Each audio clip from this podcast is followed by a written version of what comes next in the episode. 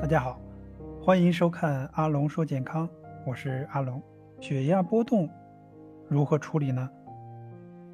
可能有三个方面的原因，一个是呢天气的原因，当天气寒冷的时候呢，会引起血压的波动，所以在天气寒冷的时候呢，有高血压的这些朋友啊，一定要注意保暖，避免血压过度的这个波动而导致意外。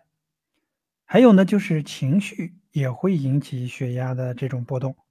当我们人在生气的时候呢，血压也会出现升高。所以，为了避免血压突然性的这种升高，我们要保持一个舒畅的心情、愉悦的心情，不要让情绪波动而影响到我们血压的这种波动。还有一个呢，就是我们的盐吃的过多，就会导致血压出现上升。为了避免血压的升高，那我们一定要控制饮食里面食盐的这种摄入量，保持每天不要超过六克盐。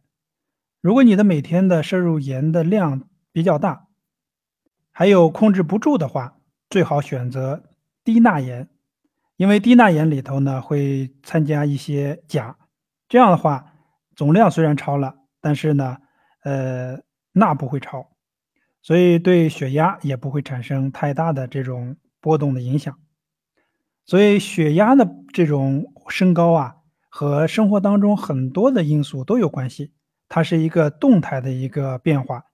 所以我们不一定要关注啊这个某一个时间段的，而是综合性的在每天的一些时间段呢做一些关注。